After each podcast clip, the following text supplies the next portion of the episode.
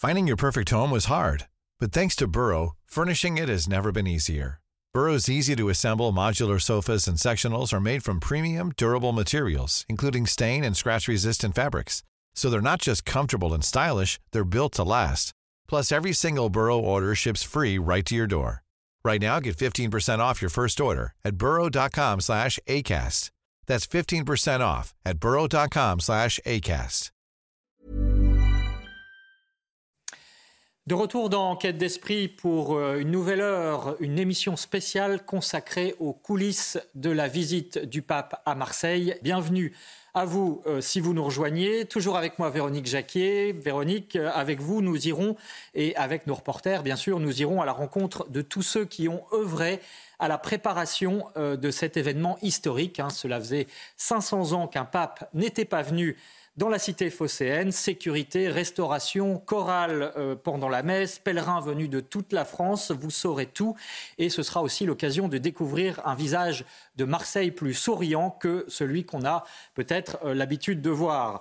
Ce 44e voyage du pape euh, du 22 au 23 septembre dernier n'aura pas été tout à fait comme les autres. Au départ, une visite non officielle pour des rencontres méditerranéennes qui deviendra officielle par la force des choses, par, prestige de la par le, prestige de la papauté, mais aussi euh, par la présence d'Emmanuel Macron. Ce grand reportage est produit par J2F Productions avec des équipes de réalisation, Livia Tabé, Nicolas Jaillard, toutes les équipes de CNews à Paris et en région. Regardez, c'est parti. Samedi 22 septembre, 16h15. Dans le ciel de la cité phocéenne, l'avion du pape François. Le Saint-Père n'est pas en visite officielle en France, mais à la rencontre de Marseille, une ville cosmopolite comme il les aime. Deux jours de visite pour parler de la Méditerranée, des migrants et pour une grande messe au Vélodrome. Depuis bientôt 500 ans, aucun pape n'était venu dans la cité phocéenne. Alors, pendant des semaines, Marseille s'est préparé à l'événement. Près du Vieux-Port, à deux jours du voyage papal, Père Romain Louge court de rue en rue. Là, on va aller chercher la chape, dernière étape avant de les monter chez moi et avant le, jour J. Il est le cérémoniaire de l'archevêché de Marseille. Il a en charge les ornements du pape et vient chercher la tenue du Saint-Père pour la messe au Vélodrome. Bon, tout est prêt. Ah ben magnifique. Tout est prêt, je pense. Hein. tu seras satisfait. Voilà la Rien que de ce que je vois, je suis déjà satisfait. C'est Monseigneur Jean-Pierre Ellul qui a réalisé les atours liturgiques. Voilà la chape pour le Saint-Père. Cette chape qui est un vêtement d'honneur, un vêtement que l'on met par-dessus, de présidence, je l'ai créé en reprenant les couleurs de Marseille. D'abord de la Vierge de la Garde, hein, Notre-Dame de la Garde, et également euh, ce bleu, puisqu'elle allait être portée dans le stade Vélodrome. Euh, je trouvais que les parements reprenaient l'arcature du stade. Et puis là, il y a quelques, quelques brillances, parce que quand même, il faut, il faut donner un ton un peu solennel aux vêtements. J'ai rajouté tout ça en bas parce que ça me semblait trop court. Ce prêtre, à la retraite, est le couturier en titre du pape François pour sa visite marseillaise. Ah, les deux mitres. Les deux mitres que tu m'as demandé, ce sera ça. Avec euh, oui, un petit remonté, donc ça, ça reprend un peu. Et puis l'intérieur de. Ah, ce qui est intéressant, c'est que on voit en transparence. Bon, c'est parti, on y va. La chape du pape et les habits des prêtres qui l'accompagneront vont rejoindre l'archevêché. Le vol devrait prendre à peine plus d'une heure hein, pour euh, euh, rejoindre Marseille. Cet après-midi, Monseigneur Ellul est attendu dans une école de mode pour des jeunes en reconstruction. Ils y ont prêté main forte pour confectionner les 600 étoiles que porteront les prêtres pendant la messe au Vélodrome. En tout, 400 mètres de tissu à transformer. On parle d'étole, on se demande ce que c'est. Une étole, c'est ça quand même. Hein. Donc on la porte sur... Voilà. Voilà. Une étole, ce sont deux morceaux de tissu qu'il s'agit euh, d'assembler entre eux pour former l'objet étole. Euh, et donc aujourd'hui, à 10 jours de la messe euh, du pape au stade Vélodrome, nous livrons notre client, le diocèse. Et du coup, le diocèse, dans son infinie bonté, les a invité nos élèves évidemment à la messe du pape. Donc ils vont venir vivre ce moment aussi avec, avec les 60 000 personnes qui rempliront le stade ce jour-là. Emma, 16 ans, a été désignée pour être la couturière référente de ces étoiles. Une reconnaissance pour cette adolescente qui a été longtemps déscolarisée. C'est toi qui vas au stade alors Vélodrome Enregistré Bravo. Et Emma, du coup, tu, euh, sur la production, sur cette production, tu avais quel rôle? Référente. Faudrait qu'on te conduise près du pape, mais là, franchement, 60 000, ce sera un peu difficile. hein. Avant de tout mettre sous carton, les 600 étoiles doivent encore être repassées. Plusieurs comme ça Bah, je pense qu'il faut. oui. N'importe. Euh, ouais. Au revoir, à bientôt.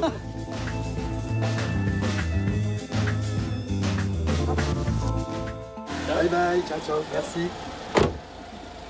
Au revoir. À demain. Au revoir. Maman. Alors, ça va? Oui, Tu es contente? Grosse journée? Je suis fatiguée. Ça y est, t'as remis les étoiles? Ouais, j- on, les a repassés et tout. Ah, vous tous, avez les, repassé tous les 600, oui. Les 600 Oh, c'est énorme. Oui. Bon, bah, on va voir Nanou. Euh, ouais. Allez. D'ailleurs, j'ai un cadeau. C'est vrai? Ah, tiens. Ah, c'est cool. C'est l'étoile. C'est pour Nanou. Ouais. Elle va être contente. hein. Emma vit avec sa mère. Nanou, sa grand-mère, n'est jamais très loin. Ça s'est bien passé? Oui, très bien. C'est sérieux? Oui. Tiens, juste regarde. C'est pas une étoile, ça? C'est l'étoile Waouh. Et alors, comment ça se met? Tu me montres? Ça se met, euh, Fais voir. Attends. Fais voir. Waouh, tu te rends compte un peu? Attends. Ouah, Je suis trop fière. Il n'y a que moi qui fais ça dans, dans, dans, dans tout le monde. Alors, je suis la seule à en avoir une, alors non? C'est ça ou pas Oui. De rentrer dans cette école, ça a été une chance dans ta vie, ça, Emma. hein. Ouais, franchement. hein. Ça, c'est tombé du ciel comme ça, mais franchement, hein, c'est. C'est pas un hasard, hein, c'est, ça vient de là-haut, ça. Mm. Nanou, sa grand-mère, est très pieuse. Et regarde, tu te souviens là, à Notre-Dame, avec mamie, mamie André, qui aurait dit que tu allais euh, voir le pape, hein? Faire des étoiles pour le pape Là, tu étais à Notre-Dame de la Garde, c'est un signe.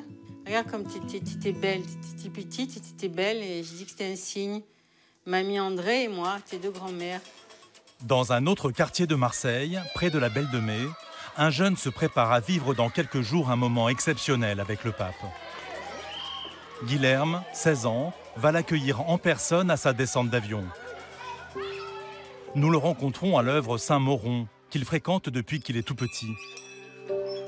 Sous la direction de Damien, ici les jeunes défavorisés sont accompagnés dans leur spiritualité. Guilherme s'y rend souvent après le lycée, c'est là qu'il a construit sa foi. Je dans l'Eucharistie.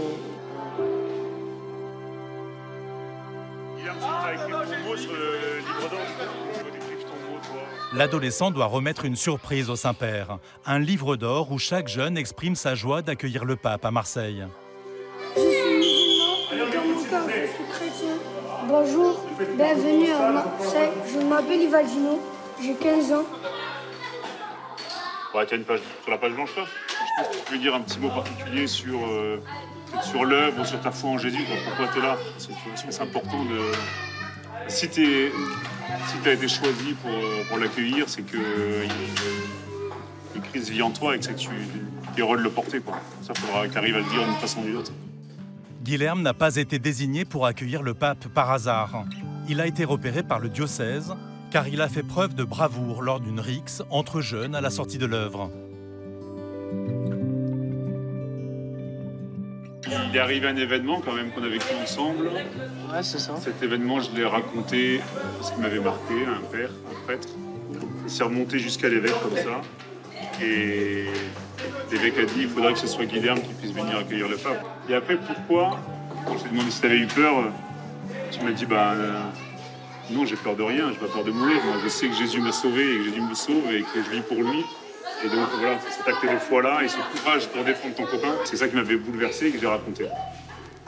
C'est remonté assez vite quand même. Hein. Euh, J'ai dit à personne que je vais voir le pape. Il n'y a personne qui le sait. Pourquoi Euh, je sais pas, j'ai voulu garder ça pour moi. Et peut-être je le dirai après. Bon, Damien, moi j'y vais, hein. Ça va, ça va. Salut.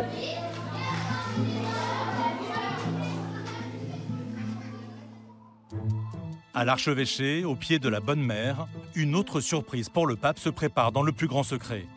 Pour l'organiser, le père Manzano, le vicaire général du diocèse de Marseille, a rendez-vous avec des figures incontournables de la cité phocéenne. On veut absolument effectivement que ce soit un événement populaire. Le fait de la figure du pape venant à Marseille, ça fédère des énergies que j'aurais jamais crues. Aujourd'hui, il reçoit dans son bureau les South Winners, un club de supporters bouillonnants de l'OM. Ils ont concocté pour le pape un cadeau on ne peut plus marseillais. Le tifo, il est fini. J'ai vu les photos, bravo. Un tifo, c'est une immense banderole qu'ils déploieront lors de la messe. Je, je croise les doigts que le tifo sorte bien. Pendant les essais, je vais chronométrer pour savoir en combien de temps on va le monter. Évidemment, c'est important que vous le chronométriez pour pas que ce soit trop long non plus à. à Là, on va, mettre, on va mettre le paquet. Je pense ça. que là, il va y avoir des applaudissements, etc. Et puis après, on rentre dans la messe. Donc là, il faut un peu le temps de. Apaiser. Vous pouvez pas savoir en fait le bien que vous avez fait à tout le monde. Et la confiance que vous nous avez donnée, elle est incommensurable. Je vous dis la vérité, les petits, ils ont été fiers de le faire. Il nous l'a dit plusieurs fois, hein, il vient rencontrer Marseille. Donc s'il n'avait pas rencontré les supporters, euh, il manquait quelque chose. Dans cette ville et dans la difficulté dans laquelle ils sont, euh, il y a beaucoup de gens qui étaient fiers de faire ce qu'on faisait. Pourtant, ils sont de confessions différentes, mais la bonne mère, La bonne mère, ça ça. La monde. bonne mère a rallié tout le monde depuis des, siècles à Marseille, on va dire des décennies plutôt. Franchement, merci pour eux. Mais C'est c'est une fois dans une vie que ça arrive, hein, le, pa- le pape à Marseille, au Vélodrome, avec en plus un tifo euh, en face. Pour les South Winners, le défi du tifo sera de taille. Ils n'auront que quelques heures pour le préparer. Merci de tout. hein. Que Dieu vous Hein garde. Que Dieu vous garde. Vous aussi. Hein. Entre un match de rugby de la Coupe du Monde et la messe au Vélodrome. C'est d'événements historiques parce que c'est une très belle ville, avec une euh, très belle population, si je puis dire, mais euh, qui souffre d'une mauvaise image. Pour moi, Marseille, c'est une ville qui donne une patrie immédiate à ceux qui arrivent, et du coup une identité et des racines. Et ces racines, elles ont, à mon avis, deux symboles la bonne mère et le stade.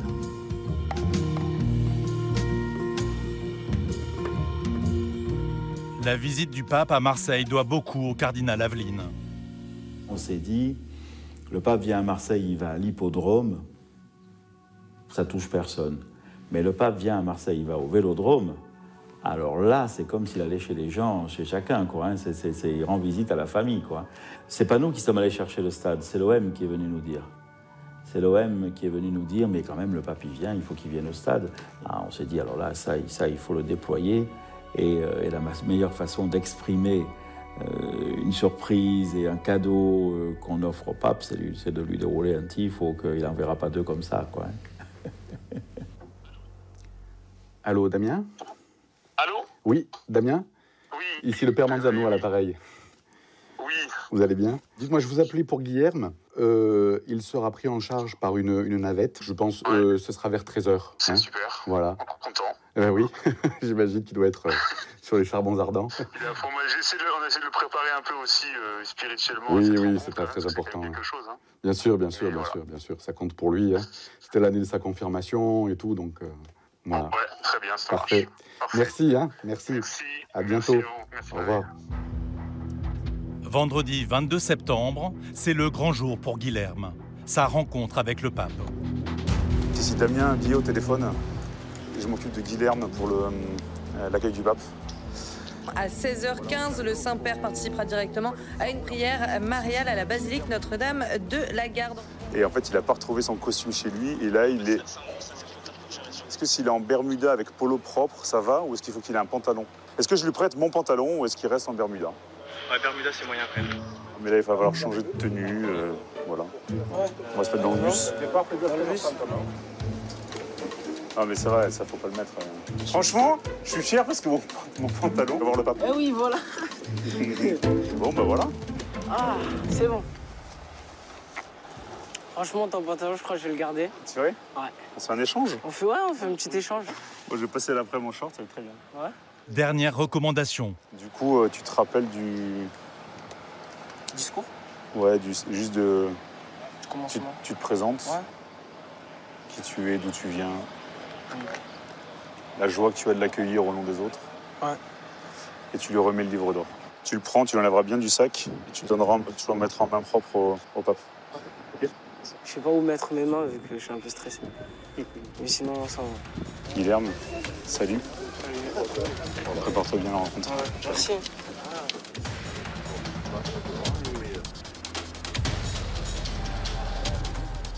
Et l'état d'esprit euh, du pape François en ce moment, à l'issue euh, de cette cérémonie euh, d'accueil ici à, à l'aéroport de Marseille. L'arrivée du pape est un moment intense pour ces jeunes Marseillais. Chacun à sa manière a participé à l'événement. À son école, Emma fait une pause pour regarder l'arrivée du pape. Moi, je trouve que c'est un beau événement que le pape vienne à Marseille. Et vu qu'on a participé pour les étoiles, je trouve que c'est beau. Quoi. Le tapis rouge, carrément, on est à la Fashion Week en fait. Alors que pour Guilherme, c'est le moment tant attendu. Bonjour. Voilà un pape souriant, ravi visiblement d'être sous le, le soleil marseillais. Ce que nous voulions, c'est que le Saint-Père soit accueilli par des autorités, bon, mais ça, c'est comme d'habitude, bien sûr, mais qui est aussi des, des jeunes, qui représentent aussi quelque chose de Marseille, donc à la fois dans leur provenance des quartiers, et lui, euh, Guillaume, les, les tout particulièrement, hein, vous connaissez son histoire, et c'est pour ça que ça nous paraissait judicieux qu'il soit là aussi pour accueillir le pape. Comment Guilherme a-t-il vécu ce moment? C'était une joie euh, incroyable. Il y avait trop d'émotions. J'avais répété toute la nuit. Et après, quand je l'ai vu, ben. J'arrivais. C'était assez euh, difficile à parler. Parce que j'étais euh, assez. euh, ouais, ému, surtout. Le pape m'a aussi donné un petit chapelet. Elle est magnifique.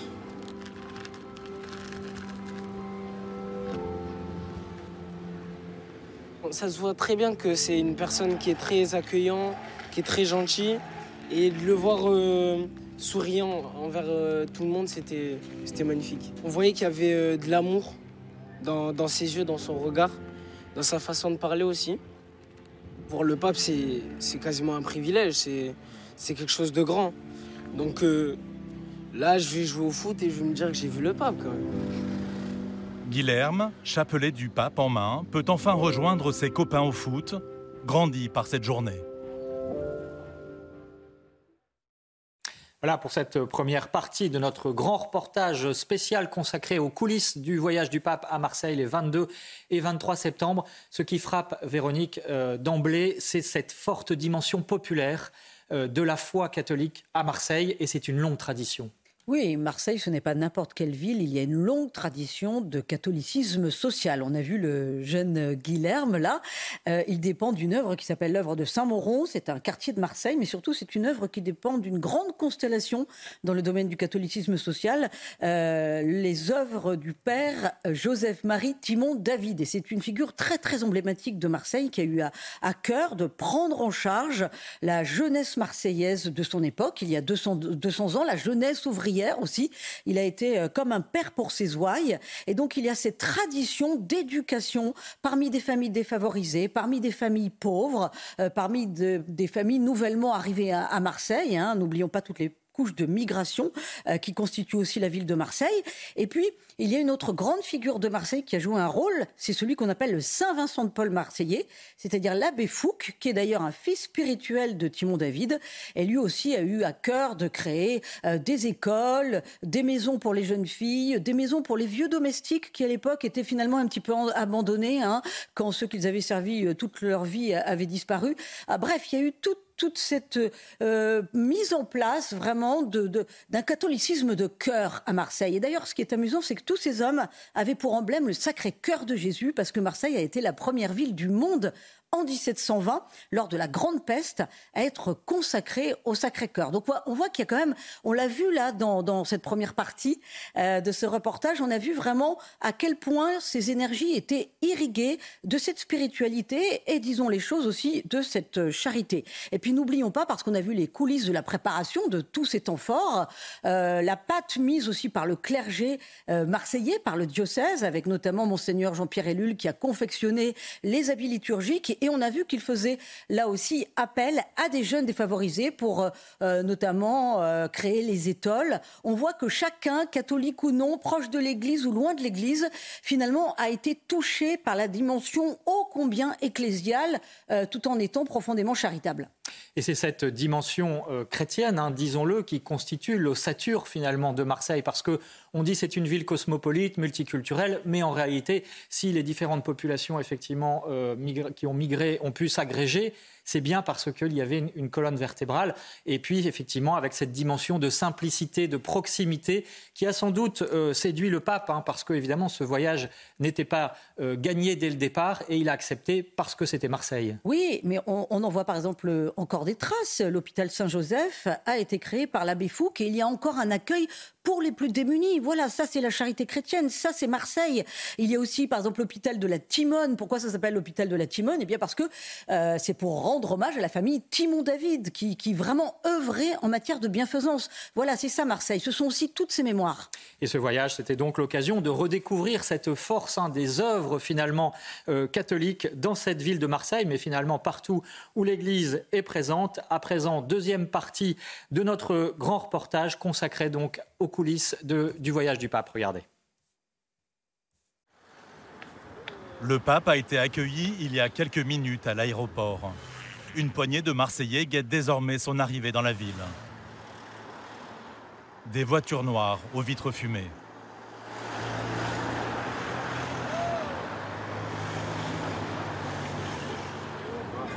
Je sais même pas s'il est passé. Vous l'avez vu? Non, je l'ai pas vu du tout. Dommage. Euh, je sais pas s'il est passé ou pas. il n'a pas fait un signe de la main en tout cas. Euh, je sais pas. Après une halte à l'archevêché, le pape doit se rendre à la première étape de son pèlerinage, une prière à la basilique Notre-Dame de la Garde. Depuis des semaines, les Marseillais préparent cette visite.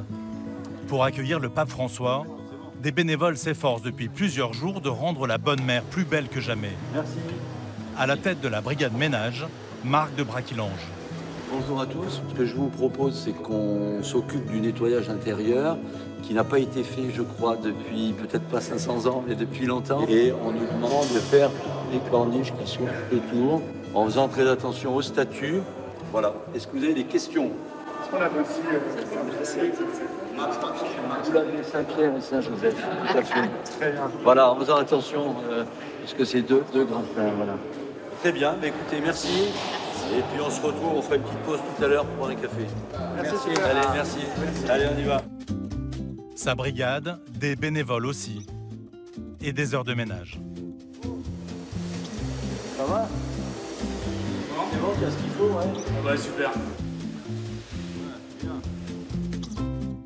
Marc de Braquilange, 55 ans, directeur commercial dans le civil, est un bénévole engagé depuis plus de 20 ans.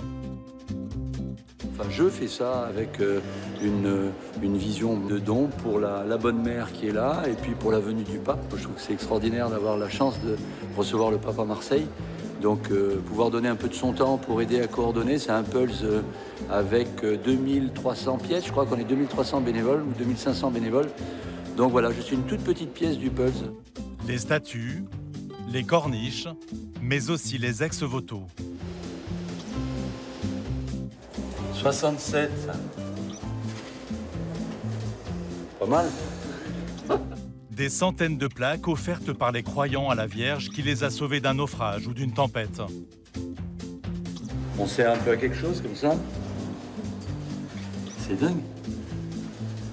Le bénévole est à la peine. Place aux professionnels. là, j'ai un produit, vous cassez. Et alors, c'est quoi le produit? Regardez. C'est un produit miracle Bien sûr. C'est quoi? Non, ça c'est un truc anti-graffiti. Anti-graffiti Ouais. Pour enlever les graffitis. Aux grands mots, les grands remèdes. Oh, pas mieux, hein. Oh, pas mieux, Max. Oh, là, là, bravo, bravo, ah, c'est bien. Non, là, il parle pas. Là, il a trop bu. Non, non. Là, là il est imprégné. Il est pas mieux, Max. On peut pas le lever. On est dans les années 66-67. Il nous reste plus que 55 ans. 68, vous vous souvenez, 68 Marc et son équipe ont quelques heures encore pour faire briller la basilique. Dans deux jours, le pape vient ici prier devant la Vierge. Le pape à Marseille et cette halte à la Bonne Mère, c'est à l'invitation du cardinal Aveline. Et donc c'est bien qu'il commence euh, son, pèlerinage à Marseille en montant à Notre-Dame de la Garde et, en déposant une petite bougie, ce qu'il ce qu'il fera aussi. Et là, il est, euh, il est baptisé Marseillais, si je puis dire, en faisant ce geste-là. Au pied de la colline de la Garde, à deux pas de la gare Saint-Charles, des employés municipaux préparent eux aussi une des pièces centrales de cette cérémonie. Le directeur de la régie municipale, Patrick Fenas, vient voir une dernière fois le fauteuil du pape. On a reçu du Vatican des éléments euh, représentant ce fauteuil avec des cotes à respecter et on est vraiment euh, tenu de le faire. Je voudrais qu'on regarde une dernière fois le, le fauteuil hein, avant de le, de, de le, faire partir. On arrive à terme, au terme de notre travail. Une quarantaine d'heures de travail pour les menuisiers de la ville. Pouvoir le montrer. Voilà. Alors ça c'est le tissu, c'est l'alcantara hein, blanc qui, qui est, qui, est, qui est, assez remarquable également comme tissu. Et la structure bois. Alors, attendez, à la demande du Vatican, le... deux fauteuils à l'identique ont été réalisés. Ouais. On est parfaitement équilibré là, M. Arnaud, je crois que. Hein oui, on a respecté les hauteurs, on a respecté les profondeurs. Et la hauteur totale. L'auteur des accoudoirs aussi, tout ça, ouais, d'accord, ok. Respecté. Voilà, après, la, la, partie supérieure, on l'a, ça y est, elle est en place de manière définitive maintenant. C'est collé. Donc ça partira plus, ça fait partie intégrante du, du fauteuil. Hein. Voilà. Ok, c'est magnifique. C'est extraordinaire, on dirait, on dirait pas que c'est. On dirait pas que c'est un travail, c'est magnifique hein, comme travail. On s'est inspiré, nos photos et on a pu uh, retravailler un petit peu le dessin pour pouvoir réaliser cette sculpture. Il va, il va être livré sur la, sur la basilique Notre-Dame de la Garde, puisque c'est le, le, premier point d'étape du, du Saint-Père sur la ville de Marseille. Les fauteuils rejoindront les collections de la ville après la visite papale. C'est quand même pour nous euh, une pièce exceptionnelle, pour une personne exceptionnelle.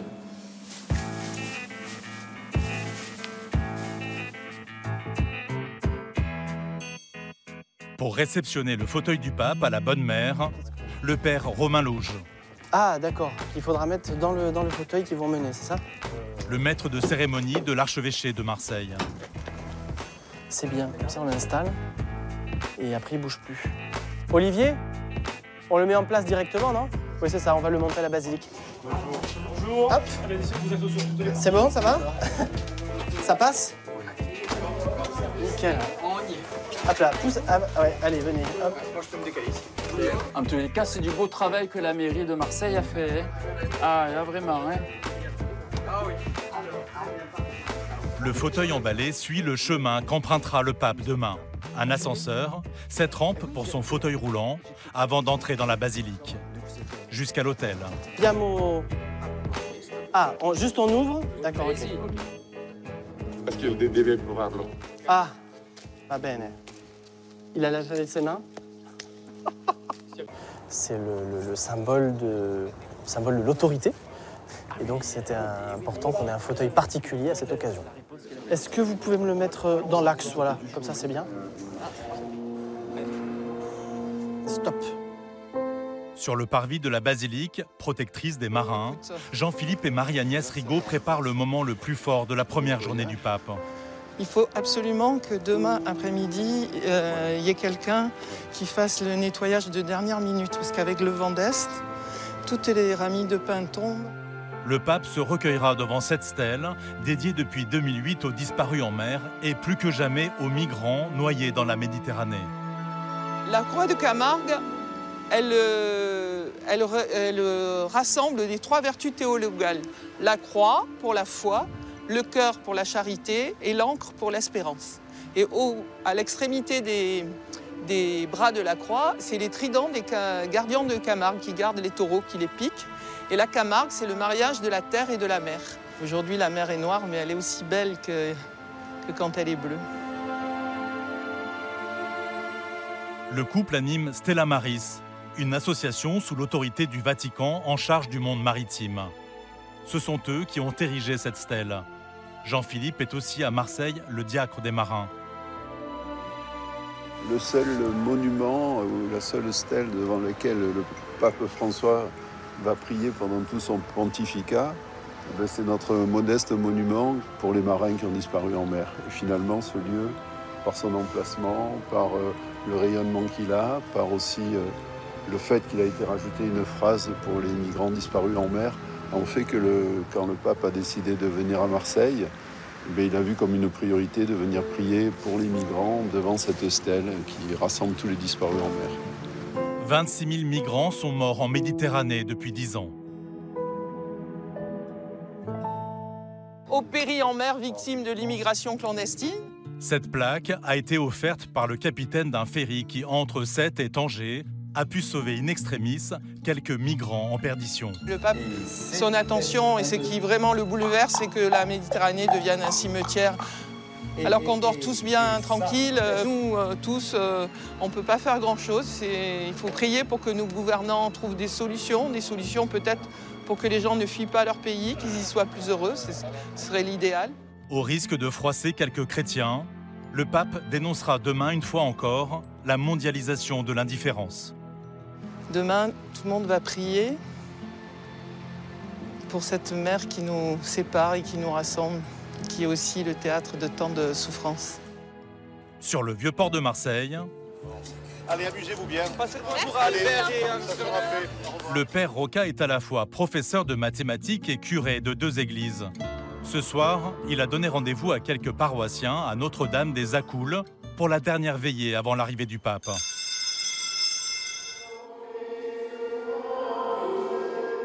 Lui aussi veut faire passer à ses fidèles le message chrétien de l'hospitalité. Et si nous mettions nos petites lunettes évangéliques pour regarder d'abord chez l'autre, non pas ce qui est différent, bien sûr qu'il y a des choses mais ce qui peut nous faire grandir. Accueillons cette grâce.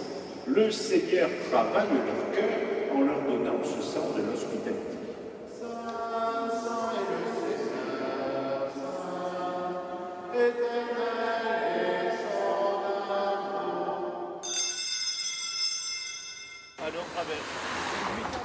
Ces veillées, le père Roca y participe chaque soir de cette semaine consacrée à la Méditerranée. Alors le pape François aurait dû dormir ici Et alors Non, c'est une plaisanterie. Alors, alors, oui, non, mais l'hôtel Dieu, avant, avant, ça avait- là, l'intercontinental, il dort à l'archevêché, avec les- avec l'évêque. Enfin, avec l'évêque. Les fidèles de la paroisse des Accoules ont, semble-t-il, bien entendu le sermon du père Roca. L'égoïsme prend le pas. Vous savez, quelqu'un disait, les valeurs morales euh, grimpent par l'escalier et les valeurs matérielles prennent l'ascenseur. Et nous sommes dans ce monde-là aujourd'hui. Espérons que ces rencontres méditerranéennes euh, freineront un peu ces choses et, et- et ça va quand même vraiment dans le, ça va dans le bon sens. Les rencontres méditerranéennes, c'est une semaine de discussion entre 70 évêques de tous les pays qui bordent la mer et des jeunes de toutes confessions pour réfléchir à un avenir commun. Alors là, nous nous dirigeons vers l'abbaye de Saint-Victor. Euh, en fait, c'est, un des lieux, des 20 lieux euh, de Marseille où il va y avoir euh, des veillées, donc des rencontres avec trois jeunes, trois évêques. Très curieux de savoir comment on vit sa foi, comment on vit tout court. Et ce qui est intéressant, c'est qu'il y a des jeunes. Et les jeunes, euh, ils ont une, ils ont une parole euh, très très libre. Et voilà, ça c'est sympa. C'est pour clore ces rencontres que le pape vient à Marseille. La nuit est tombée sur l'abbaye Saint-Victor. Le temps est à la rencontre entre tous ces Méditerranéens. Bonjour ma sœur, Mon père, ça va bien? Ça va très bien. Bonjour père. Bonjour. Alors vous êtes, vous êtes de où? De Tunis.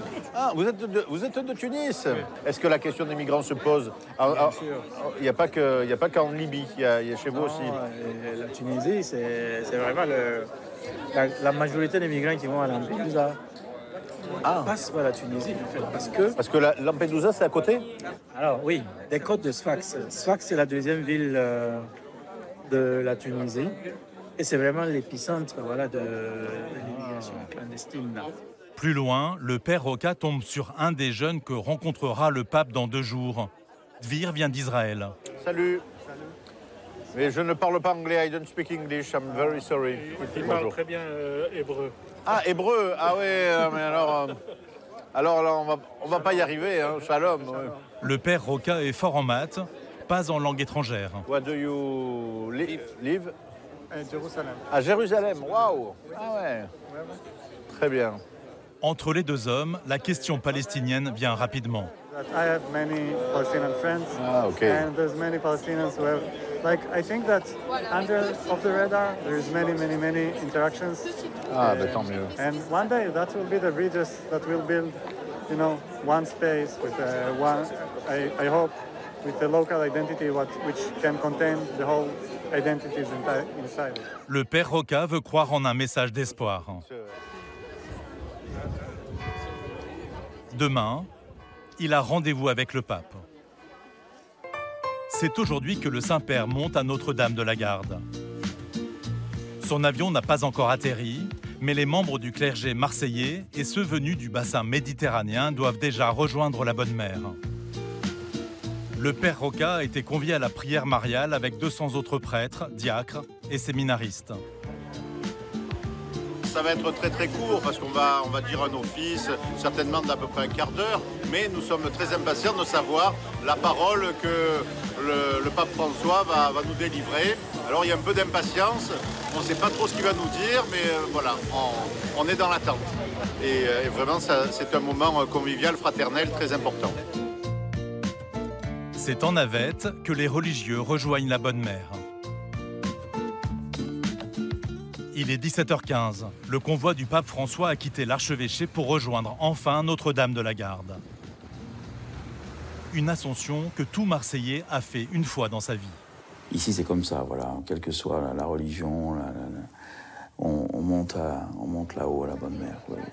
C'est le lieu où on va euh, laisser retentir en soi ce qui, nous arrive dans la vie, quand il y a des grandes choses. Et moi-même, je l'ai je l'ai pratiqué aussi, hein, quand dans ma vie il y a eu des choses euh, difficiles. Euh, c'est le réflexe euh, qui vient. On monte. Il est 17h30. Dans la basilique Notre-Dame de la Garde, devant le clergé réuni, le pape prie devant la Vierge. Puis, dans un discours, il lance un appel à la compassion et au pardon. Une heure de rencontre entre catholiques. À la sortie, le pape François se dirige vers la stèle dédiée aux disparus en mer, dont les migrants. Pour moi, la question migratoire fait partie de mon existence. Un peu comme le pape d'ailleurs, c'est dans sa propre, dans sa propre histoire aussi. hein. Le cardinal descend de migrants espagnols, le pape argentin d'Italiens exilés. La présence du Saint-Père, entouré de toutes les communautés religieuses de Marseille, était ici une évidence. Depuis dix ans, depuis votre tout premier voyage sur l'île de Lampedusa, vous défendez la cause des personnes migrantes envers et contre tout. Ces prises de position, qui ne font pas l'unanimité, ont largement été commentées partout en Europe. Il est 19h. Le père Didier Roca redescend de la Bonne Mère. Bonjour, je suis le père Didier. Ça va? Bonjour. À chaud, il partage ses impressions. Et je vous accueille aussi en même temps. Et il est arrivé en petite voiture. C'était vraiment euh, presque avec ma C1, quoi. Voilà, il s'est mis à co- il s'était à co- il s'est assis à côté du chauffeur. C'était tout simple. J'ai eu l'impression de voir mon grand-père. C'est un homme euh, euh, fatigué. hein. Un homme fatigué, mais il est arrivé. Il s'est mis devant la Vierge. Silence de- pendant deux minutes. C'était. Voilà. On arrive à l'essentiel, on arrête les, les trucs. Il nous dit toujours pareil, mais, mais on ne le fait pas. On ne le fait pas assez, en tout cas. La proximité, la tendresse, la miséricorde. On est trop. Même moi, je suis trop souvent dans mon bureau. hein. Avant la messe du pape, le lendemain, au Vélodrome, le père Roca a profité de chaque moment de cette semaine si particulière à Marseille.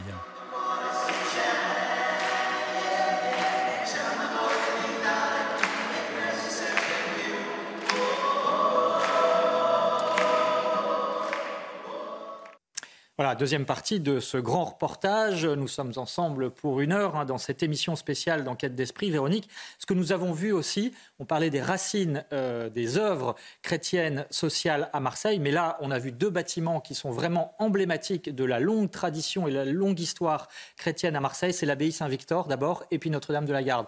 Alors l'abbaye Saint-Victor, ce sont les premiers siècles hein, du christianisme. Exactement, et on a tendance à oublier, ou alors on ne le rappelle pas suffisamment, que l'évangélisation de la France a vraiment choisi comme porte Marseille. La tradition, euh, la tradition catholique rapporte que les amis de Jésus, à savoir euh, Saint Lazare, euh, sa sœur Marie-Madeleine, mais, mais d'autres comme Maximin ou Sidoine, sont et, et, puis Marie Jacobé et Marie Salomé, sont venus en barque, se sont posés en Camargue, et de là, Lazare et Marie-Madeleine sont venus évangéliser Marseille. Il faut s'imaginer que Marseille, à l'époque, c'était comme aujourd'hui. C'était une très très grande cité grecque, déjà cosmopolite on, a du mal à réaliser à quel point l'évangélisation s'est faite rapidement et à quel point elle a été prégnante.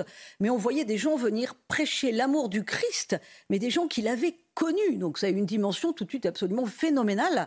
Lazare, d'ailleurs, euh, sera le premier évêque de Marseille.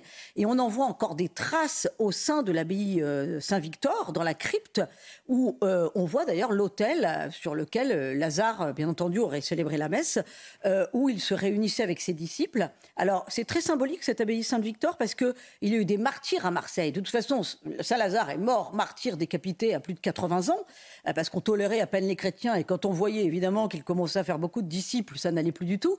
Et puis, euh, de là, il y a eu un Saint Victor au IIIe siècle, qui lui aussi était un soldat romain converti à la foi catholique, enfin à la foi chrétienne, euh, qui est mort lui aussi décapité. Euh, on les a enterrés, ce qui est aujourd'hui à côté du Vieux-Port, et sur cette nécropole, on a ensuite édifié au 5e siècle l'abbaye Saint-Victor, mais là aussi, c'est pas n'importe qui qui a édifié cette abbaye, c'est Saint Cassien. Et Saint Cassien, c'était un moine qui avait vécu comme un ermite au désert en Égypte. À l'époque, on n'avait pas peur de voyager et qui est arrivé et qui sera vraiment un phare spirituel pour Marseille, mais aussi pour l'évangélisation de toute la Provence et de tout le sud de la France. Alors, deuxième bâtiment emblématique, peut-être encore plus de Marseille, c'est évidemment la Bonne Mère Notre-Dame de la Garde, hein, qui protège Marseille du haut de cette euh, colline. Et c'est pour dire aussi à quel point euh, le pape, qui a commencé son voyage par Notre-Dame de la Garde, par une prière avec les prêtres et les religieux, tient à cette dimension, euh, cette spiritualité très mariale. Hein. on sait qu'il a vraiment une dévotion envers la Vierge Marie qui est très, très forte. Pardon. Le pape François a commencé effectivement son voyage à Marseille par cette prière à Notre-Dame de la Garde avec, euh, avec le clergé hein, du, diocèse de la cité phocéenne, mais donc euh, voilà, plus, plus largement de, la région environnante, euh, et puis de tous les évêques venus de toute la France. Hein. il est venu vraiment réconforter le clergé français. ça aussi, c'était quand même une dimension qui était très forte lors de ce voyage papal. Et il a terminé effectivement sa visite, nous le verrons dans le reportage, au stade Vélodrome à la fin de la messe par cette prière à la statue de Notre-Dame de la Garde. Voilà, on commence le voyage et on le boucle sous le regard de Marie. N'oublions pas que Notre-Dame de la Garde n'existerait pas là, là encore sans une grande figure marseillaise qui était monseigneur Eugène de Masneau, qui est le dernier évêque canonisé en France et qui a construit Notre-Dame de la Garde en 1853. Très grande figure. Voilà, très très grande figure marseillaise également. Et puis, euh, une visite qui, malgré tout, a évidemment une dimension religieuse, mais aussi une dimension suite de notre grand reportage. Palais du Pharaon, au-dessus du vieux port de Marseille, samedi 23 septembre. Le pape est arrivé la veille pour une visite historique de deux jours dans la cité phocéenne. Ce matin, il se rend au Pharaon pour échanger avec les jeunes des rencontres méditerranéennes, pour un entretien avec le président Macron, avant la grande messe, cet après-midi, au stade Vélodrome. Une journée historique qui a mobilisé Marseille depuis plusieurs jours. La veille, devant le pharaon. Qu'est-ce qui est compliqué On va bouger un peu le tapis. Patrick Fenas, le directeur de la régie municipale, a une urgence la pose de 200 mètres du tapis rouge qu'empruntera le pape. On a pris un peu de retard, mais on va la rattraper, sans problème. Ce qu'il redoute ce matin, c'est un coup de Mistral qui souffle 130 jours par an dans la région. Le, tapis peut être à sous-soulever, donc on va vérifier tout ça et on va faire peut-être des points, d'ancrage pour éviter que ça se produise. C'est des phénomènes de vent qui voilà. Ça, il faut qu'on évite ça. On a l'exemple en direct de la contrainte de, auquel je faisais référence. on sait s'adapter et on va s'adapter, on, va, régler ce problème. un, un énième problème que l'on va encore euh, régler ça. 100 mètres de tapis à l'extérieur, 100 mètres à l'intérieur. C'est comment dirais-je l'entrée euh, par laquelle le Saint-Père va pénétrer dans le bâtiment et euh, on va déambuler le long du chemin du tapis rouge pour prendre le mont de charge et qui nous amènera au niveau de, de la scène de l'amphi.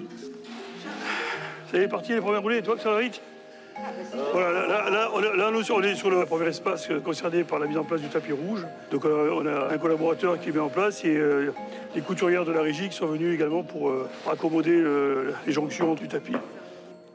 Dernière découpe, Là, on le coupe vraiment sur place, le tapis, on le coupe à la dimension, hein, c'est rendu sur mesure qu'on fait. hein. Voilà, la coupe est réussie. c'est au tour des couturières d'assurer les finitions. Il faut bloquer euh, celui qui vient par-dessus pour ne pas qu'il se soulève en fait. Voilà. Quand il y a le passage qui va se faire, euh, qu'il qu'il soit bien plaqué sur l'autre. Des points de couture, Là j'arrête le surjetage pour pas que le fil s'effiloche. C'est la dernière touche de maquillage, si vous voulez. un feutre rouge sur du fil blanc. Comme les fibres sont imbriquées les unes dans les autres, si vous voulez, pour éviter qu'on voit la, la- la sous-face euh, par endroits, si vous voulez, on fait un petit liseré de rouge voilà, pour le masquer. voilà. Après ça va être nettoyé, aspiré. Après ça sera le, le pape qui passera dessus, euh, le premier. Restent des milliers de fils à couper le long du tapis. Nous on est des petites mains, mais euh, on est très fiers d'avoir participé à cet événement. Ça fait bizarre de, de savoir qui va venir ici et qui va marcher sur le tapis que l'on a mis en place. Le pape ne passera que quelques secondes ici, mais le travail est colossal. Et là maintenant, on devrait l'habiller le mont de charge, puisqu'il y, a- il y a un tapis qui est également prévu d'une autre couleur. Et évitez, évitez de marcher dessus quand même, évitez de marcher dessus s'il vous plaît là. Ouais. Reste encore à installer le fauteuil du pape dans l'auditorium. C'est ici qu'il s'adressera aux jeunes de toute confession, venus de tout le bassin méditerranéen. Le sens du pharo, c'est que ne pas enfermer la question de la Méditerranée dans un groupe d'experts. Le pape donnera une feuille de route pour que les consciences s'éveillent sur l'importance de, cette zone-là dans le monde. Une feuille de route qui s'intéresse pas simplement aux catholiques qui sont là, mais euh, voilà, à tous les hommes et les femmes de bonne volonté, comme on dit. La paix, la précarité, l'écologie, les migrants, quatre sujets sur lesquels les jeunes venus de toute la Méditerranée vont échanger cette semaine. Le père Le Proux va ce matin à leur rencontre près du Vieux-Port. Nous accueillons là des jeunes de 25 pays de la Méditerranée. Ils arrivent euh, de tous les pays du pourtour méditerranéen. Et la décision du pape François de venir euh, conclure ces rencontres, eh bien évidemment, euh, c'est pas la cerise sur le gâteau, mais ça n'enlève rien au charme des rencontres. 70 jeunes de tous les pays et de toutes les religions. Welcome. Bienvenue. Des catholiques, From, from Egypt. des coptes, des musulmans, des juifs.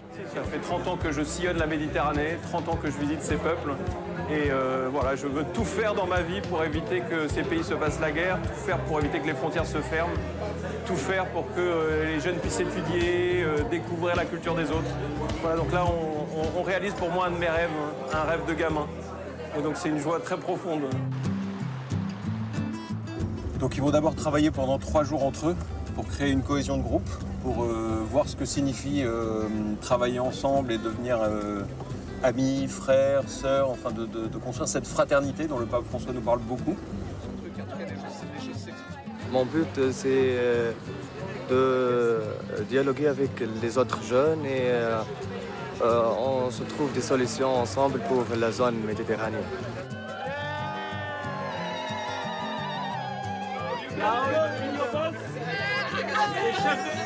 Les chauffeurs vous attendent avant de partir. Première journée de cohésion, après on va travailler sérieusement.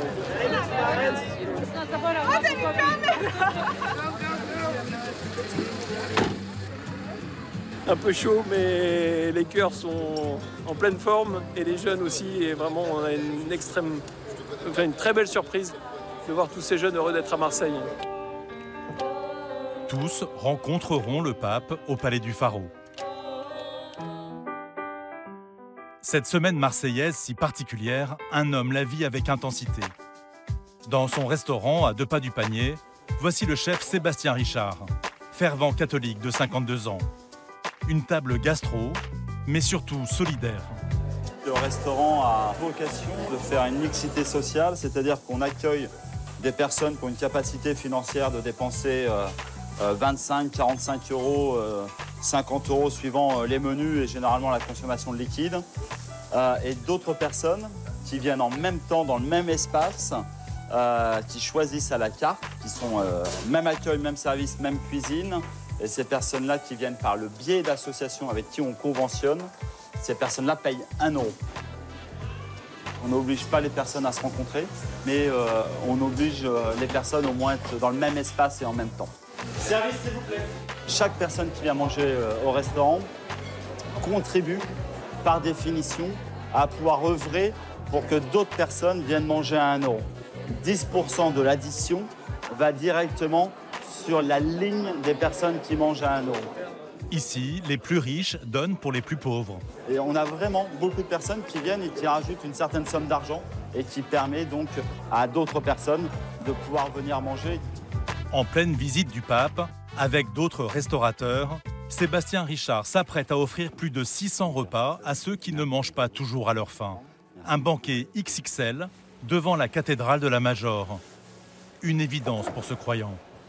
Un grand banquet euh, par définition est le partage entre des personnes qui, euh, qui, ne se connaissent pas ou même des personnes qui se connaissent ou qui se sont peut-être un peu perdues de vue. Donc l'idée de pouvoir rassembler le maximum de personnes et euh, de pouvoir vivre un moment autour d'un repas. Et aujourd'hui, euh, il y a vraiment ce besoin de partage.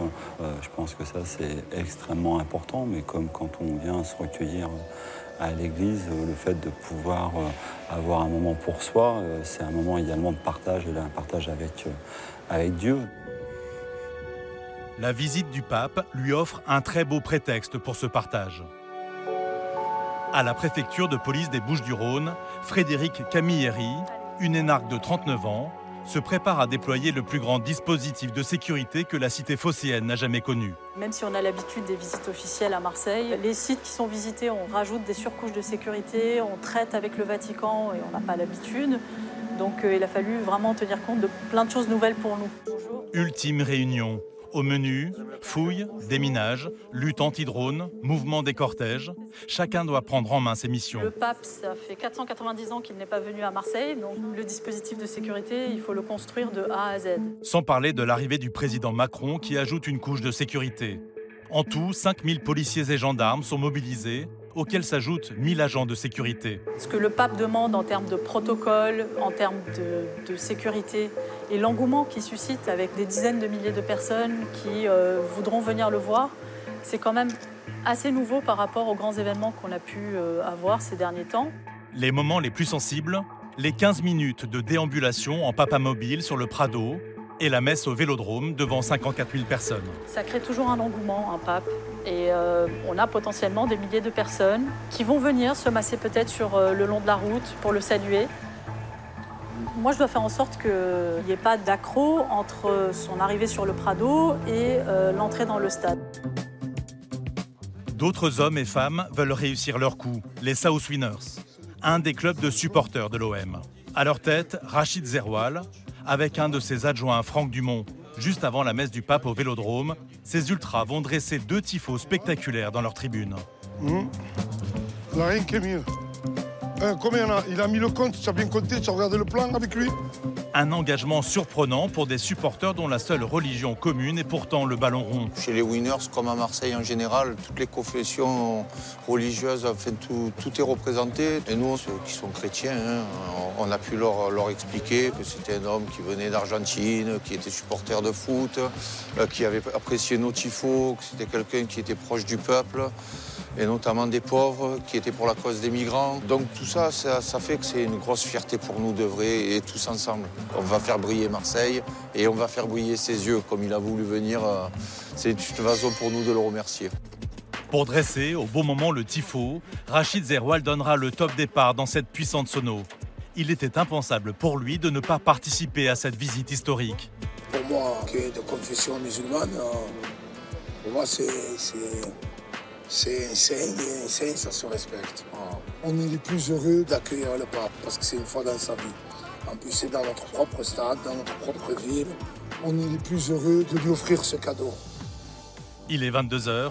L'immense toile qui sera dressée le lendemain arrive enfin près des tribunes. Ah, mettez-vous autour, soulevez-le, menez-le. devant notre bouche. Les images, elles parleront d'elles-mêmes, je pense. Les images, elles parleront d'elles-mêmes. Après trop en dire sur un tifo, c'est révéler le tifo et ça me plaît pas aussi. Parce que c'est bien de, que ça soit et que ça reste une surprise pour lui. Sors défilé. La légende veut que le Saint-Père, amateur de foot, ait vu à la télévision un tifo des South Winners et aurait soufflé l'idée à l'archevêché.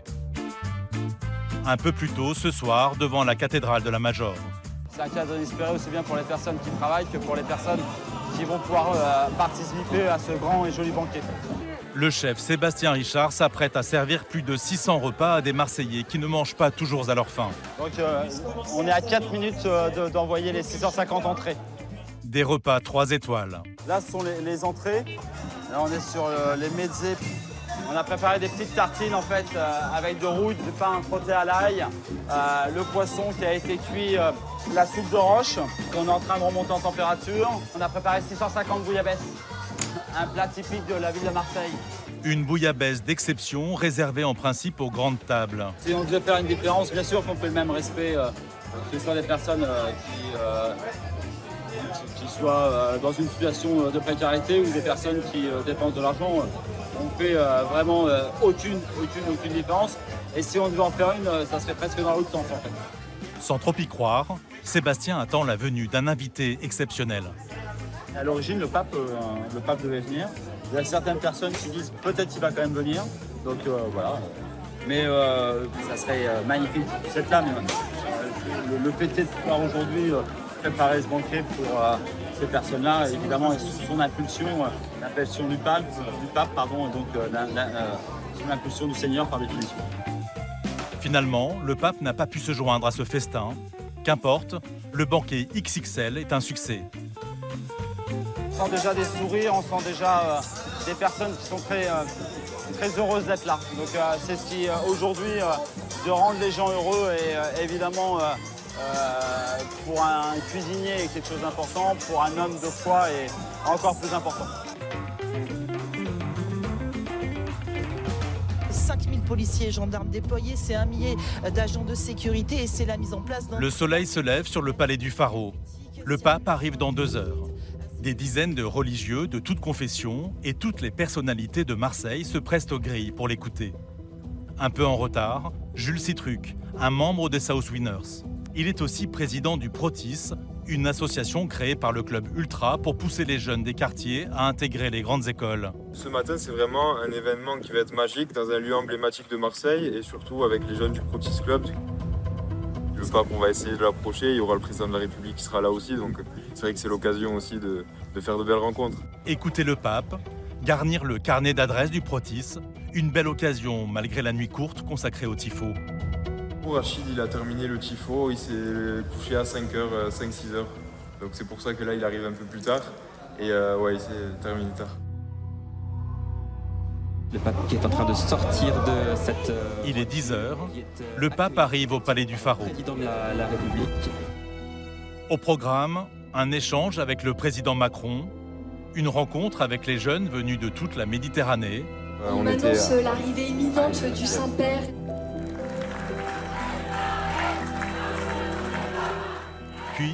Dans l'auditorium, un discours devant le clergé et les personnalités, en commençant par un hommage à Marseille, ville sourire de la Méditerranée. Accoglie la ricchezza del mare e dona una patria a chi non l'ha più.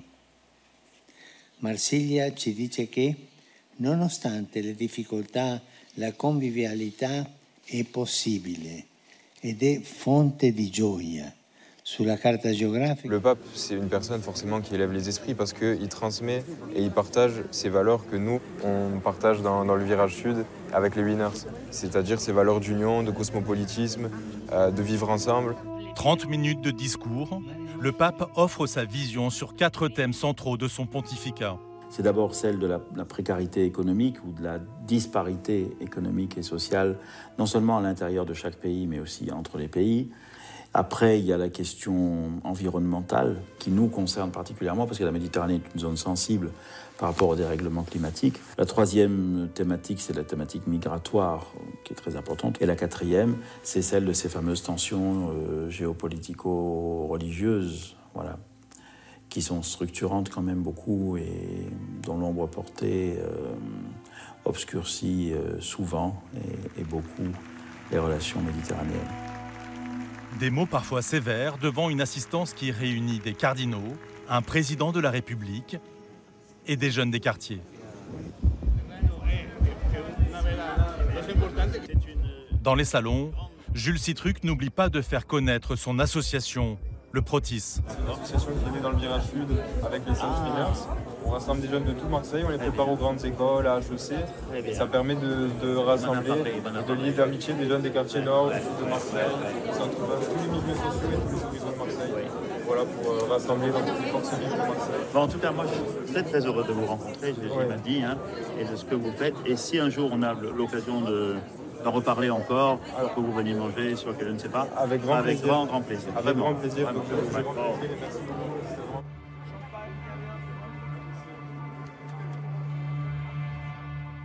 Dans quelques minutes, le jeune homme troquera son costume pour sa tenue de supporter pour hisser le tifo au vélodrome.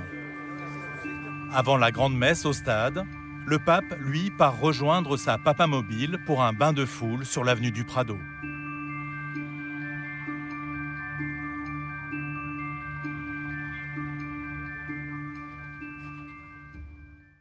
Voilà, nous poursuivons cette exploration des coulisses du voyage du pape, voyage historique du pape à Marseille, 22 et 23 septembre dernier, c'était il y a 15 jours. Ce qui a frappé Véronique lors de ce voyage, notamment, c'est cette image, hein, évidemment, d'Emmanuel Macron, le chef de l'État qui prend le pape par le bras pour l'accompagner au palais du Pharaon. En fait, le pape venait conclure ce qu'on appelle les journées méditerranéennes, hein, journées de réflexion autour des problématiques de la Méditerranée. Alors, euh, évidemment, discours très politique, ça a été noté euh, du pape sur l'immigration. Est-ce que le pape est dans son rôle finalement?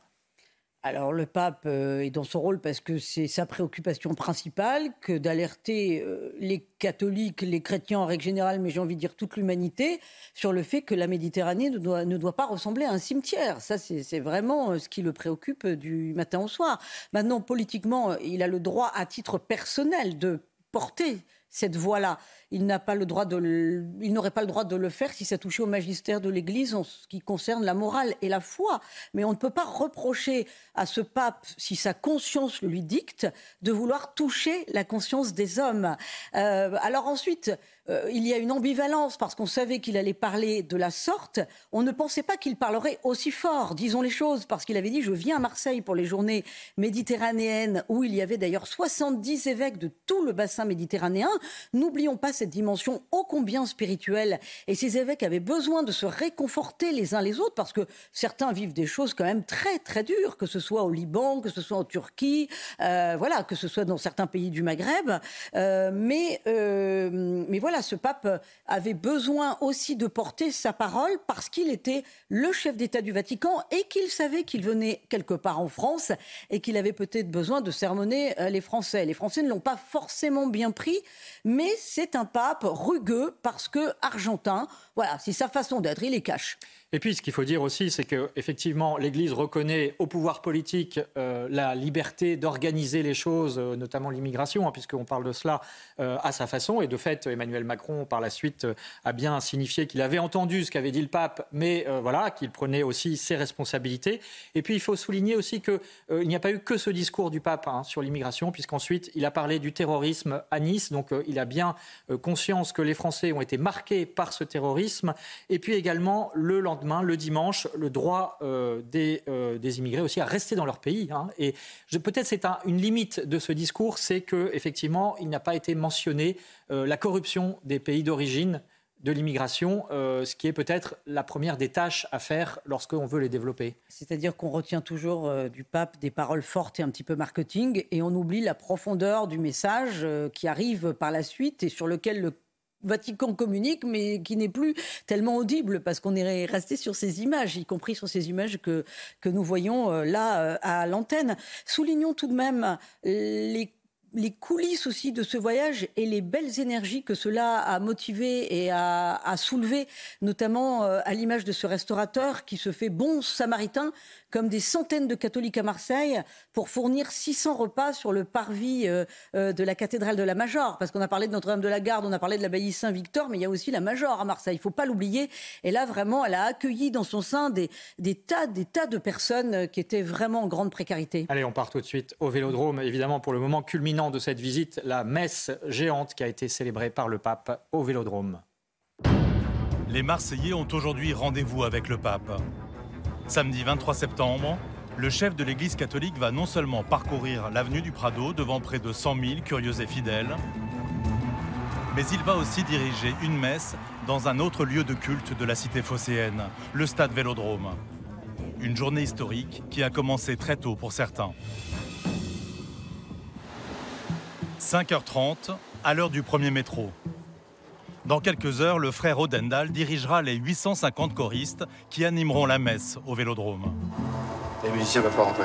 Les? Les musiciens n'arrivent pas à rentrer. Des musiciens bloqués, le chef choriste n'est pas au bout de ses surprises. À son tour de passer le filtrage. Bonjour, Odendal avec un O.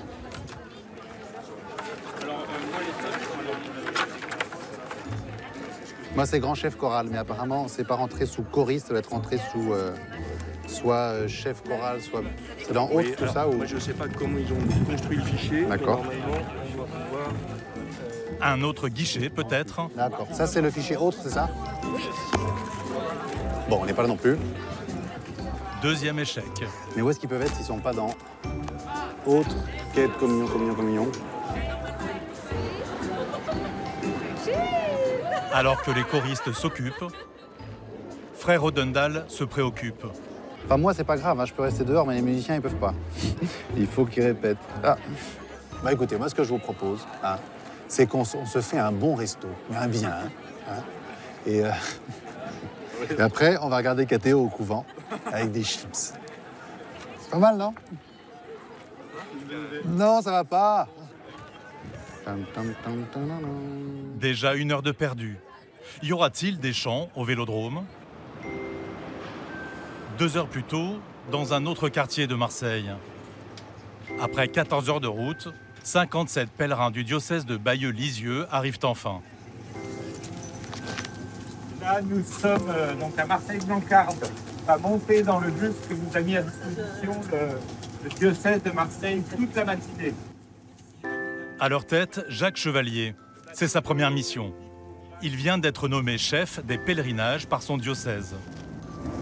Moi, ce qui me, touche euh, le plus profond, c'est de voir euh, sur certains visages vraiment le- leur émerveillement d'être là.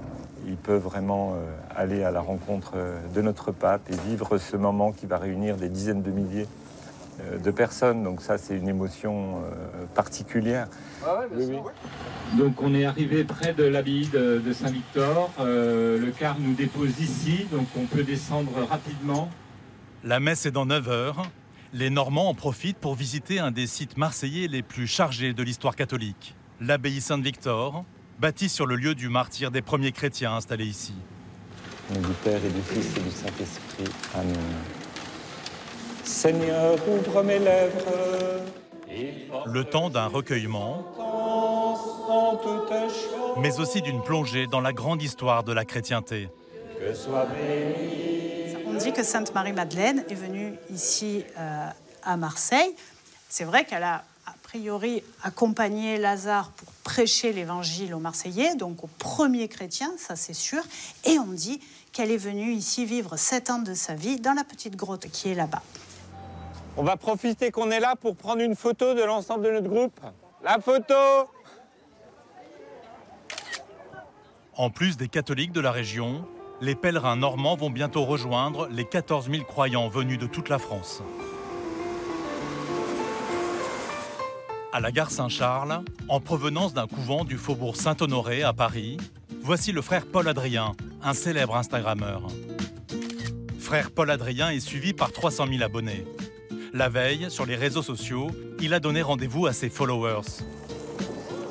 Bonjour Frère Paul, bah oui, j'allais dire frère Paul Adrien, mais. euh, Oui, je sais, moi Gaëlle. Bonjour. Yes. Bonjour, Lucas. Eh bah très bien. Est-ce que ça vous tente un petit café? Ah oui. Un café pour un moment d'échange. L'occasion pour les followers, cette fois, de se confier aussi. Ce matin, ce sont eux les stars. Donc au début, je me demandais un peu ce que je faisais sur les réseaux. Et puis à force de recevoir des messages de gens qui me disaient continuer parce que nous ça nous aide et ça nous ramène, enfin ça nous parle de Dieu, bah maintenant c'est avec ça que j'ai continué parce que parce que vraiment, je me suis aperçu que ça avait un impact dans la vie de beaucoup de gens. Bonjour. Bon, à tout, bah, à tout à l'heure pour la messe. Dans quelques heures, le frère Instagrammeur sera parmi les 600 prêtres aux côtés du pape. Au revoir Lucas. Que Dieu vous bénisse Lucas. Au revoir. On y va parce que parce qu'on ne sait pas très bien si on prie ou si on voit le pape, mais on sort de là, on est content. On, on est content d'y avoir été parce que la vie est belle, parce que le pape était quand même là et que Dieu était quand même là. Une journée qu'il va partager avec ses 300 000 abonnés. Devant le stade, après deux heures et demie d'attente, frère Odendal, le chef choriste, décroche enfin son sésame pour le vélodrome. Ah, bien. Nous, on va avec la chorale. Au grand soulagement de ses choristes. Mais l'une d'elles redoute ce qui l'attend. Donc, je vais te présenter. Non, non, c'est une blague. Quoi? Mais regarde, regarde, Ah regarde. non. Regarde. Cette soliste, un peu timide, devra s'exposer devant 57 000 personnes. Et après, quand tu te tiens devant ton, ton partition, moi, je trouve que c'est bien de mettre les mains dessus. Sinon, tu risques de faire comme ça, comme ça, comme ça, comme ça. Voilà. Ou là, comme ça, c'est pas mal. Tu verras, tu imagines des gens sympas. Tu les verras pas, tu les imagines.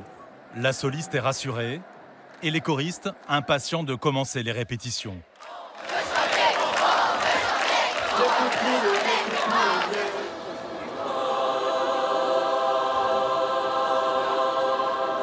Donc maintenant, on va faire la hola de la chorale.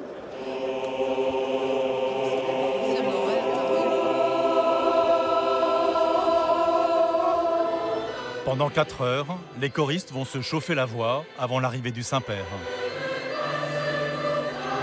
On est en train de faire la répète finale. Euh, là, on a quand même du temps avant le pape. Il y a toutes les autres choses qui vont avoir lieu. On a le déjeuner peinard. Et après, c'est rendez-vous 15h, répète de chant. Il est 13 heures. Les 57 000 personnes attendues pour la messe doivent maintenant rejoindre leur tribune. Ça va Joël? Dans le métro, les pèlerins de Bayeux-Lisieux sont à l'approche. Allez, on y va. C'est une épreuve, hein Ah ouais, mais ça va le faire. Ouais, on va y arriver. Qu'est-ce qu'on fait pour vous Bonjour, la tribune Ganès est là en face 12. Non loin, Guilherme, le jeune homme qui a eu le privilège d'accueillir le pape la veille à sa descente d'avion. Il s'apprête à vivre sa foi dans la communion et dans son beau costume enfin retrouvé. Voilà, c'est parce que de base je devais le mettre euh, hier mais je l'ai pas fait parce qu'il était chez, quel- chez quelqu'un que je connais et je l'ai mis aujourd'hui. Super. Attends, attends, ça c'est quoi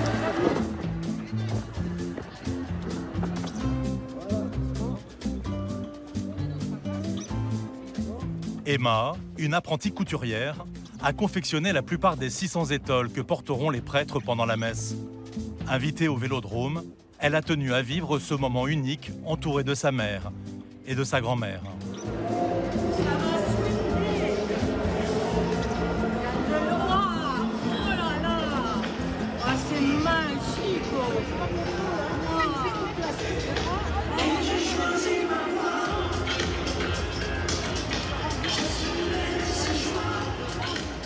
Sébastien Richard, le chef qui a organisé la veille un banquet solidaire pour 650 démunis, en l'honneur de la venue du pape, ne manquerait pour rien au monde cette messe. Un point d'orgue de son engagement. Le père Roca, curé de deux églises sur le Vieux-Port, va vivre la messe en tribune. Un pape dans un stade, c'est sa deuxième fois. Alors j'ai vécu ça en 1985 lorsque le pape, euh, alors c'était Jean-Paul II à l'époque, hein, lorsque le pape est venu à Lyon. Et donc c'était dans le stade de Gerland. Mais j'étais en troisième, j'étais encore petit, j'étais extrêmement impressionné par, euh, par tout ce qui s'était passé. Mais le pape Jean-Paul II à cette époque-là était, était beaucoup plus jeune. On peut, ne on peut pas du tout comparer les situations. Cette fois, ce fan a rendez-vous en tribune presse. Non, là, je suis un peu perdu.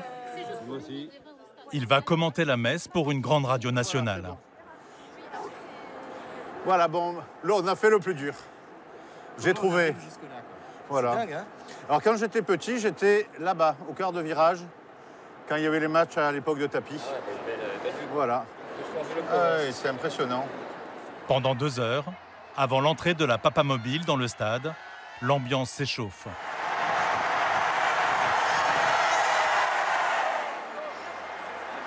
Des holas dignes des plus grands matchs.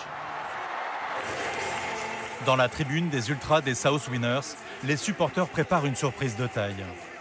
Ils veulent accueillir dignement le pape dans leur chapelle. Quand vous allez vous installer pour tirer les cordes, il va falloir deux mecs par corps, d'accord, en bas, sur le dernier droit. Le chef, Rachid Zerwal, donne ses dernières consignes pour le déploiement de deux immenses tifos. Ils se lèveront à l'arrivée de la Papa Mobile. Il est 13h30 au Palais du Pharaon. Le pape vient de rencontrer des jeunes de tous les pays de la Méditerranée et le président Macron pour un entretien. Devant les grilles, des dizaines de curieux tentent de le voir de près.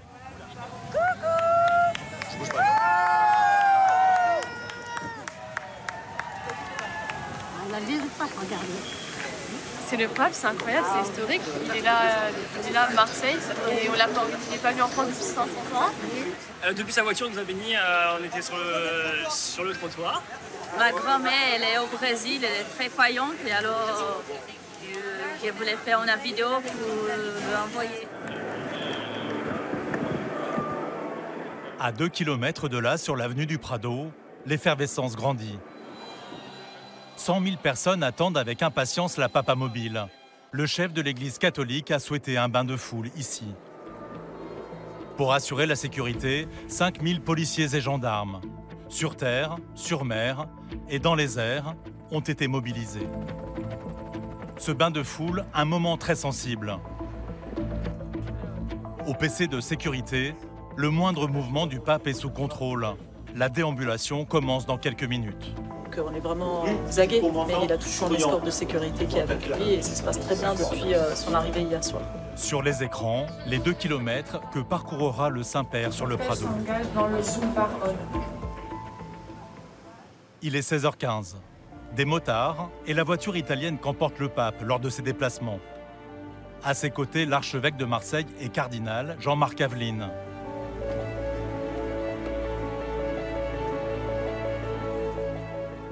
Ici, tout le monde l'imagine un jour successeur de François.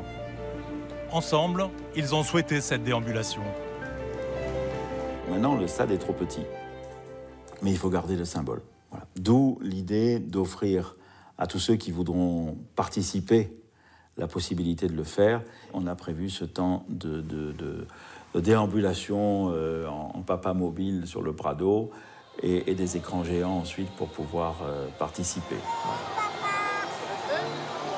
Le pape vient nous visiter à Marseille. Moi, je suis marseillaise et j'habite dans le quartier, donc je me devais d'aller le voir. Ça, c'était vraiment essentiel.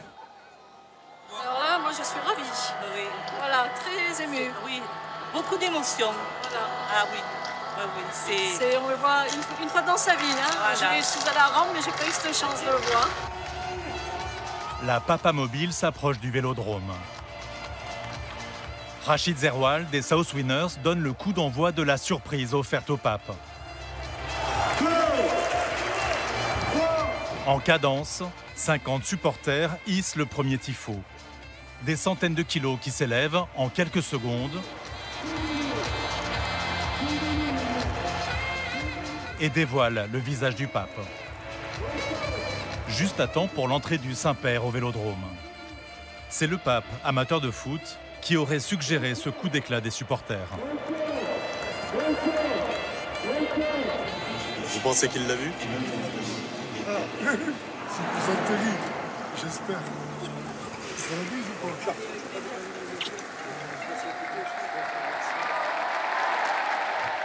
Pour Emma, c'est aussi la fierté de voir le fruit de son travail sur les épaules des 600 prêtres qui accompagnent le pape, les étoiles qu'elle a confectionnées avec ses camarades. L'heure est désormais à la célébration. Bonjour Marseille. Bonjour la France. Une messe consacrée à la Vierge Marie de la Garde.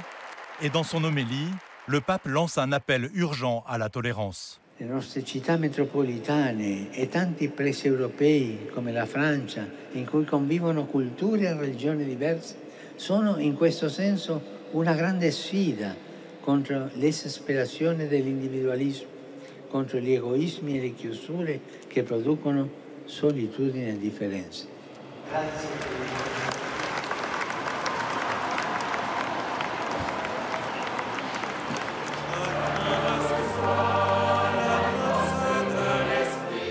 Une messe d'une heure et demie ponctuée de chants à l'unisson.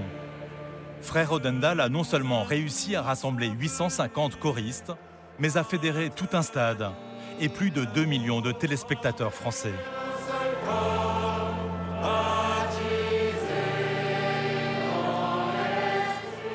Dans ce stade, transformé en cathédrale, c'est l'heure de la communion. Elle est hors norme. 70 000 hosties, distribuées par 600 religieuses et bénévoles. En moins de 10 minutes, 57 000 fidèles viennent de créer une relation personnelle avec Jésus et se nourrir de sa parole. C'est une messe qui s'adresse à tous ceux qui ont besoin, envie de nourrir le goût de Dieu. Et si cette messe est l'occasion de rentrer en soi-même et de faire le chemin vers le château intérieur, ben, c'est très bien.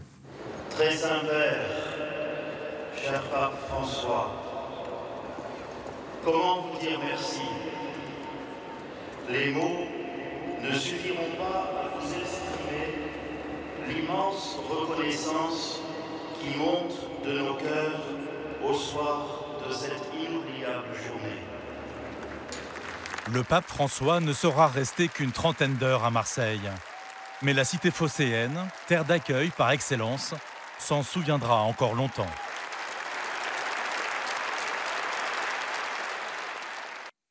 Voilà, c'était le dernier volet de notre grand reportage consacré aux coulisses du voyage du pape à Marseille. Un voyage à deux vitesses, Véronique. D'abord politique, on en a parlé, et puis ensuite, effectivement, cette messe géante avec le stade Vélodrome transformé en chapelle, en cathédrale. Euh, certains n'ont pas hésité à employer ce mot. Et puis aussi un message aux catholiques de France, retrouvez votre enthousiasme. On se souvient de Jean-Paul II en 80, disant euh, France, fille aînée de l'Église, es-tu fidèle aux promesses de ton baptême? Eh bien, le pape François, lui, a souhaité encourager les catholiques. Et ça, c'était vraiment un message important. Dans son homélie, euh, il a bien insisté sur le tressaillement, tressailler de joie, tressailler de foi, c'est-à-dire vraiment soyez porteurs de joie et affirmer ce en quoi vous croyez, c'est-à-dire la, vérité du Christ. Euh, sincèrement, les, catholiques qui ont été interrogés à la sortie du stade Vélodrome étaient vraiment mais plein de ce feu. Très jeunes d'ailleurs, beaucoup de familles. Voilà, énormément de jeunes et plein de ce feu vraiment de, l'Esprit Saint. Il y avait une incroyable ferveur, beaucoup de jeunes et vraiment les, catholiques et même en, coulisses, bon nombre d'évêques ont dit qu'ils avaient été réconfortés et confortés par ce pape parce qu'ils ont tous vu qu'il était très très touché ça, il faut insister là-dessus, je crois, par la ferveur populaire euh, que lui ont témoigné les Marseillais. Je crois qu'il a été un peu bluffé finalement par Marseille et les Marseillais, ce pape.